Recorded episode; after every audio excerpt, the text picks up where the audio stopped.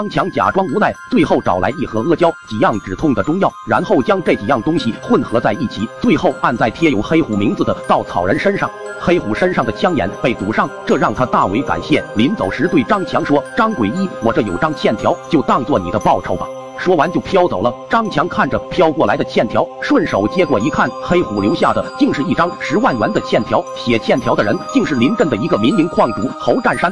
张强把欠条揣进兜里后想，这侯占山是镇上的优秀企业家，应该会给钱吧。张强在第二天一大早坐上出租车，然后直奔侯占山的煤矿而去。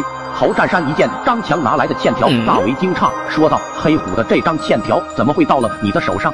张强说：“黑虎从我手里借了钱，没钱还我，就把这个抵押给我了，让我找你要。”张强刚说完，就见侯占山一摆手，他身后的两名彪形大汉猛地冲上来，其中一个大汉高举木棍，对准张强的后脑就是一下子。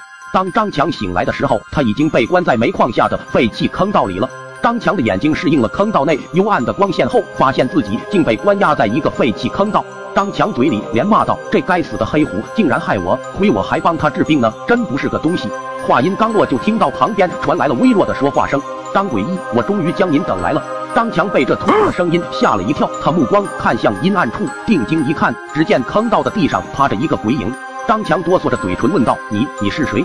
见那鬼影慢慢的说道：“我叫刘豹，和黑虎都是侯占山的小弟。但是一次意外，我和黑虎知道了侯占山的一个大秘密，这是被侯占山知道后开枪打死了黑虎，而我被侯占山挑断了手脚筋，被扔在了这个坑道里，最后在这坑道中死去，变成了现在的样子。张鬼一，你一定要救救我啊！”